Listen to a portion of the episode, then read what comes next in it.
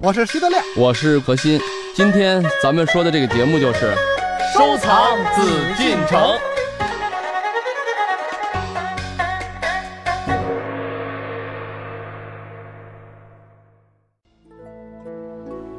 欢迎各位继续来关注我们的《夜海藏家》，我是主持人永峰。我们继续和您一起来收藏紫禁城。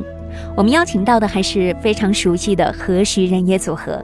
我们今天啊，要和大家一起来了解故宫里的猫，一起来欣赏故宫当中的珍藏——朱耷的猫石图卷。朱耷是明末清初画家，明四僧之一，是明宁王的后裔。朱耷生长在宗室家庭，从小受到父辈的艺术陶冶，加上聪明好学，八岁时便能作诗，十一岁时能画青山绿水。明朝灭亡，朱耷当时十九岁。不久之后，父亲去世，内心极度忧郁悲愤，他便假装聋哑，隐姓埋名，遁迹空门，潜居山野以保存自己。朱耷的画幅上，我们常常可以看到。一种奇特的签押，仿佛像一鹤形符号，其实是以“三月十九”四个字组成，借以寄托怀念故国的深情。朱耷在六十岁时开始用八大山人署名题诗作画，他在署款时常把“八大山人”四字连缀起来，仿佛像哭之笑之字样，以寄托他哭笑皆非的痛苦心情。今天我们所了解的猫使徒，就摒弃了小猫在人们心中惯有的形象，一改顽皮可爱的状态，变得孤寂寥落。因此，当德亮提出朱耷的作品当时会卖给谁，会有市场吗？我便脱口而出：和他一样心境的人当时不在少数，一定会有市场。可是何老师却给出了不一样的答案。好，接下来让我们马上进入到艺海藏家，听一听何老师的理由是什么。欢迎走入艺海藏家。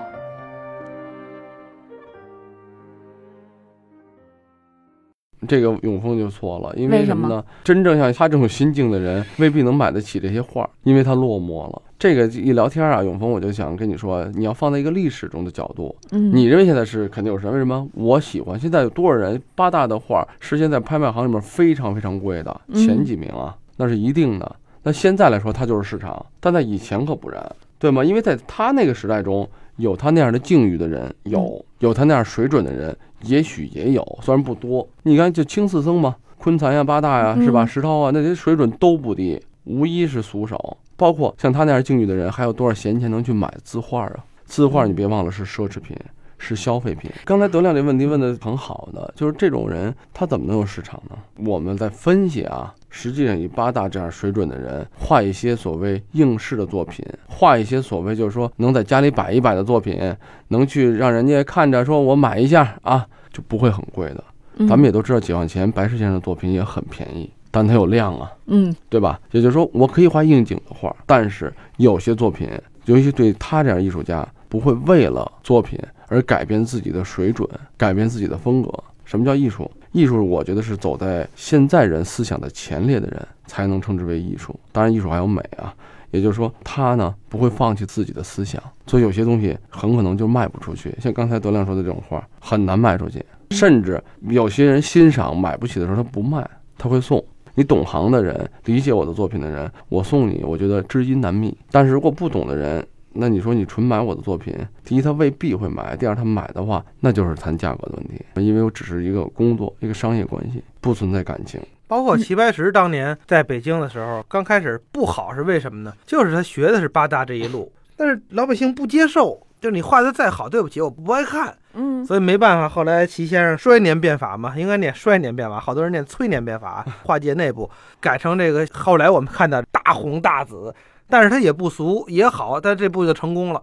嗯，如果齐白石还是画那个两条鱼一块怪石，那鱼翻着白眼看天上，完了大片的空白，上面提一行字儿，估计现在就没有齐白石了，就没齐白石了。所以说这个 咱们聊到这种猫师图啊，聊这个东西啊，这也是一种艺术啊。嗯，现在的人的艺术水准呢，我这么感觉，整体来讲比古人要差的很多。但是呢，也不乏呢有一个优点就是多元化。甚至因为市场化的原因，大家会不懂，会装懂。你说朱耷的好吧，他也不知道为什么好，甚至不喜欢，但是它贵呀，这东西值钱呀，我宁可收朱耷的，我也不去买，比如说核心的作品。他没准喜欢我的，但他知道他现在不贵啊，对吧？就这个概念嘛。现在的社会偏重于功利，但是呢，它确实很多元，就是你喜欢什么风格的都有可能。但是呢，整体的艺术的思想的水准来讲，不如那个时候。为什么那个年代能有朱耷的生存土壤？朱耷没有一张作品留下来的是一个俗画，但是确实还是有人去欣赏它。那个时候的人还是能去理解，就是说我挂他的作品，体现了我的一种艺术的水准。虽然这个画不一定像富贵花开，不一定像金玉满堂那么艳啊，但是那么艳的画，就咱们说现在很多种艳画，在那个时候也未必能卖得出市场。因为我即使喜欢大牡丹，我也喜欢一种雅，喜欢一种带有文人思想气息的一种艺术，不能买一大背面挂墙上，是吧？对啊，但现在人敢买大背面，所以现在有很多咱们说所谓的大俗、恶俗，也有市场。我说到这儿，我不怕得罪你们啊。我看你们那个故宫里卖的好些个纪念品什么的，就比较大俗恶俗，这没办法。仁者见仁，智者见智。游客呀，他愿意买这样的东西。对于故宫的文化产品来讲呢，这就有另一套路子了。为什么呢？因为它是跟市场紧密相连的，得满足我们现阶段的游客的需求。五个六个皇上写大福字儿，横着摆一排挂墙上，那多寒碜啊！问题是再怎么样，我们也是皇帝写的福字儿啊，对吧？它有不俗的地儿。我觉得我挺喜欢。我得给故宫报报冤，毕竟在这个市场中啊，嗯，第一呢，你要顺应这市场；第二呢，我们的这种经营开发啊，包括现在故宫每年都有这种创意的这种比赛啊，嗯有奖金，目的也是希望大家有这种智慧，用咱们故宫的文化的财富来去形成一种良好的文化产品。当然说了，有人喜欢什么影视剧情节片，可有人就喜欢动画片儿。你不能说动画片的人一定是俗，但是什么是俗呢？同样是情节片，同样是动画片，像中国以前的动画，水墨动画都是在世界上获得金奖的，嗯，非常好。什么大闹天宫啊，但是对，但是你现在有些东西没有情节，没有一种咱们所谓的说正能量的东西，这个就叫俗，因为它不是咱们人更进一步的生活追求。如果这个世界再少一些这种暴力，咱们现在也知道很多各种事情啊出现，那为什么呢？就是人的思想意识没有到一个很高的文化境界。实际上，每个人的心胸啊，不都是培养起来的吗？那你要从小接触的，天天就跟你说，很多日本的游戏，很多什么这种动作片，确实是影响了一些不太好的这个，因为小孩儿、年轻人他不懂得去接受或者是排斥一些东西，他看不会到这种，筛选，嗯，对他看到这些东西，他他就是不行。以前的中国人生出来只要会写字儿的时候就用毛笔，现在有几个孩子会写毛笔字？这就是一种文化的一种倒退。那个时候大家都在用毛笔的时候，能留下名字的人，都在用笔画画的人，谁都会画个中国画。只要是个知识分子，或以前咱们说有点光环、有点水准的科举嘛，去考试的人，一定要会琴棋书画，都不用想的。嗯，但是这么多人都会，比比皆是的人留下名，留下他的作品，可想而知他的水准是怎么样。但是现在人呢，您拿出毛笔写出一个字儿来，已经觉得你特牛了、新鲜了。那您那字儿实际是歪歪扭扭，但是你还居然能说你字儿写得好，因为你会用毛笔，嗯你能把这横写平了，哇，那这跟以前的古人差距太大了。对嗯所以这是一种文化的退步，这确实真的是这样说到了我们的痛处。啊过去的人，只要你认字儿，就基本上能有辨识书法作品的能力。嗯现在人不行，嗯，他就觉得哎，这字儿可能好，那字儿可能不好。哎呦，我看见好多老板啊跟我说，哦呦，收了一个狂草作者的这个狂草，我一看这个也够狂，也够草，但是跟书法不叫作品。跟书法没什么关系，纯粹就是胡写呀。嗯，但是因为他拿毛笔抡的，嗯所以那些个老板们就觉得，哎，这个好，这是中国的文化。看不懂。哎，包括有些个级别很高的所谓的大书法家的，就没临过帖，就嗯纯是自个儿胡写。在这个所谓的书法啊、绘画的一些圈子里头，有些朋友啊说：“哎呀，对了，我认识一些书画界的朋友，何老师你也跟我去看看吧。”我们就去了。让我很痛心的是啊，在我谈到我说故宫，我们这有这个书画展，这个有两三个月一期嘛，故宫的这种量画啊，或者是现在做的系列展，嗯这都是原作，非常难得的机会。还有曾经有一个兰亭大展，你们应该听说过兰亭序。听说过。啊，展了两个多月。当时因为在兰亭序的神武门原作嘛，嗯神武门城楼上，像这个永丰都不是搞这专业的人，都知道。嗯，然后呢，那个时候呢，真是很多，因为我原来在浙江也读过美院啊，嗯我那些同学呀、什么老师啊，包括后来在师大的美术学院，完了北大的同学都是搞中文的、学考古的，反正文化圈的人都过来看，都知道。然后呢，我一说起来跟这些朋友吃饭的时候，他们就跟我聊天，哎呀，何老师，你看看，到时候一会儿说看我的作品啊，我说好，咱们一块儿聊聊，切磋嘛，大家都是互相交流。嗯然后我就说，哎，对了，那你你看最近咱们这兰亭大展，我的理所应当的是以为他们肯定去看我了。兰亭展什么展？我说兰亭序的这个原作展。我说哦，你们忙没时间看。我说非常好，因为兰亭序现在咱们都知道，就中国所谓草圣啊，王羲之的唯一能最接近他水准的作品了，嗯也是神品。哎呦，最近忙没时间去看呢。我说那你抽出时间看看吧。我还很热情的说，咱们再聊聊。行，好，说的挺好。因为当时我就挺诧异，这么重要的作品都是书画界的朋友，居然都没有时间看，因为快完了，而且都不知道。啊，过个半个月什么的又约吃饭什么的，我就以为说咱们再聊一聊。我说你们怎么去都没给我打招呼，没时间去，没去。我当时就一愣，说你看我这最近忙什么呢？我这是忙着创作呢，我这作品您看看，我这写这么多呢。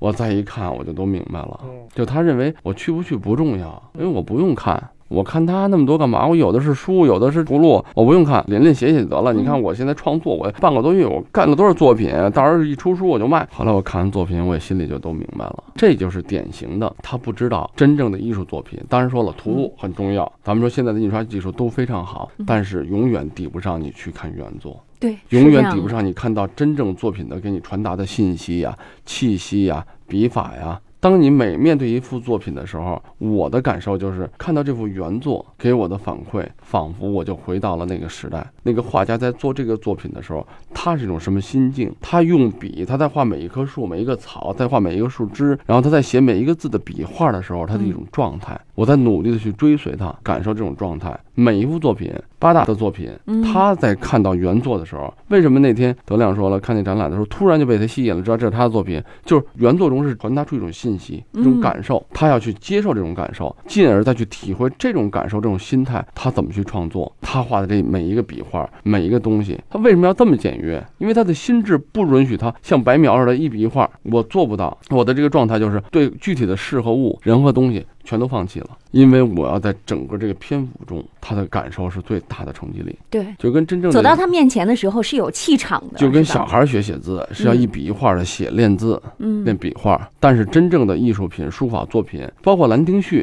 也没有一个人说《兰亭序》每个字都是完美的，不可能，也绝对不是。但是他的作品给你摆在面前，它就是神品。德亮，我就特想问一个问题：你在画猫之前，你最欣赏谁画的猫呢？近现代画猫的有这么几位名家，已经故去的就是刘继友先生、悲鸿先生，嗯。这都是非常非常高的高手。再往后一点的，跟他们比，可能再年轻一点的孙菊生先生、曹可嘉先生，这都是不同风格的这么几类画猫的高手。刘继友先生那猫呢，比较偏重于写实，但是他是从工笔改的小写意，这个肌肉、骨骼结构完全正确，完全对，他有这个功夫。完了，再加上笔墨运用的好，所以我个人是最喜欢刘继友先生的他的这个风格的东西。嗯徐悲鸿先生这个猫呢，也是很简约，已经可以说是大写意了，但是他西画的底子太厚了。对嗯所以结构啊各方面就是很简单，就涂几笔白嘛。那个白猫身上有白毛嘛，造假画的那个就都成涂墙了，石灰涂墙，对凭着刷几笔。人徐先生那几笔都是有结构的，嗯哪儿是胸骨，哪儿是前腿骨，哪儿是浮毛的，都是非常。为德亮说这个东西，就说到这个行家的事儿了。嗯嗯我是学画画专业的，当时那时候我们画人物啊，那就是易用人体解剖。德亮一说这个东西是真正啊，虽然说聊是聊，但是他对猫的理解啊，他对猫的这种喜欢，包括他这个下的功夫啊，他不原来不是这专业，但他现在画这个猫，他就把猫这个专业做得很足。嗯我们因为是学画画出身的，那肯定就是画人物啊、写生啊，这都是这套比较传统的这种方法。写生的概念是什么？实际写生写的就是它的骨骼。我去外面对景写生啊，不管画房子、画山、画石，那我画的什么东西呢？画人物，大家都理解，我画他的肌肉，画他的骨骼，画他的转折面，画眼睛的这个立体的感。我们在学的时候要学解剖的。为什么他说这个徐先生这个一说起来，我就有好多想聊的啊？就是现代人呢，虽然说我们德亮他是业余画猫，但是他知道刘九先生、悲鸿先生，包括林风眠先生也画过猫。但是那时候他画的猫呢，有些先生画猫是抛弃了形的啊，他只是画意。包括你说现在讲的八大的猫，八大的猫，你要是拿西方的解剖学什么来讲，它的猫的身子甚至你这什么成驼背猫了，为什么他画的太过了？但是你对他的理解，那是一种中国文人思想意境的一种理解。你是不能按西方的这种艺术来要求，但是呢，现在咱们学东西学基本的东西，它有没有造型的东西？德亮绘画道路来说，他时间不长，但他就学的很扎实。你现在让他去学八大，不用考虑，那他就是胡说。但是他现在学的是比较扎实，就是我在学刘继友、悲鸿先生那种，他是深入到猫的这种本质。他为什么养那么多猫呢？嗯他有那多猫，他可以每天看着它，他知道它的骨骼，它的这个比如说造型啊、动表情，啊。猫的表情它靠什么？实际它脸部的肌肉就跟人似的。嗯我画这个人笑，跟这个人哭，是因为它肌肉发生变化，表情才会有变化。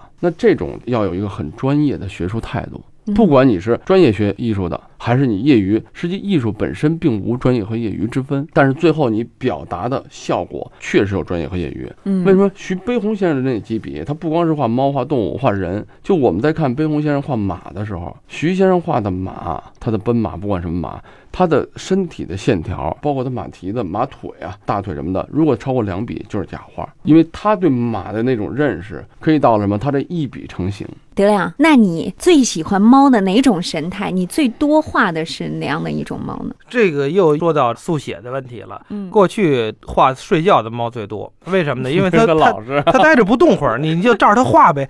你画二十分钟也是它，哎，你画三十分钟，只要别把它吵醒了，它老那模样。想画动态的猫，没那么快的笔呀、脑子不成啊，记不住啊。但是现在慢慢的还可以了，所以就是我就想到古人这些画，比如说咱们故宫的这些个画猫的名画，包括台北故宫也有一些个，对，包括什么这个雕光印的，唐代的这个灌木游风山猫出谷，宋代也有秋葵山石上面有这小猫什么等等吧，李迪的画，富贵花梨啊什么等等，这些画猫的画很多。但是过去人呢，他不像现在照相机，我把它照下来，嗯，完了我就照着这个照片画呗。古人没有照相机，他只能在那个电光石火之间，那猫啪那么一扑，他就记住了，再把它再复原到纸上。多强的造型能力啊！这种西方造型，西方就像刚才我们聊的是解剖，是学一点点从画静到动。比如说这人物的动态，我是可以编的，嗯因嗯，为你知道它结构什么东西。但是中国人的动态不是，他们有非常强大的右脑的图形识别能力和记因为他有忆能力很。强的笔墨造型的能力。对，嗯，这个一辈子去画这种画的话，它不像西方人理解的解剖，但是中国人的什么，他动跑的这一形态，只要你出现了，我脑子里就这意识了，我画的这个形就是他跑。中国人是以神来写形，而西方呢是以形来写神，这个两个不同的渠道，殊途同归啊。嗯，可能最后能表达一种，我们不能说西方的艺术一定是不好啊，一定是落后，但是至少在某些方面啊，在对意境啊，在对感情的表达、意境的传达来讲，可能中国的艺术更直接，嗯，因为中国从这种艺术状态已经到两千多年了。对，我觉得啊，德亮现在画猫确实有一定功力了啊，嗯，能不能呢？通过这个节目呢，以后要画一个故宫题材的猫，叫《故宫百猫图》，把 故宫他所看到这些猫都画出来，这个市场应该是不错的。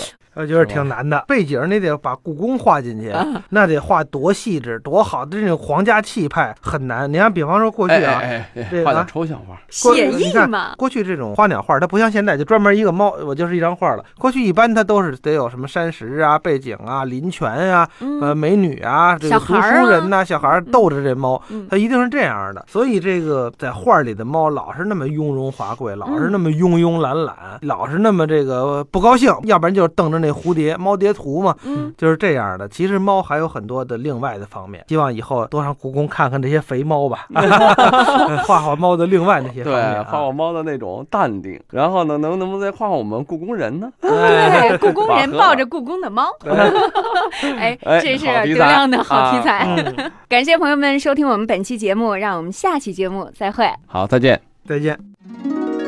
艺海藏家正在播出。本内容由喜马拉雅独家呈现。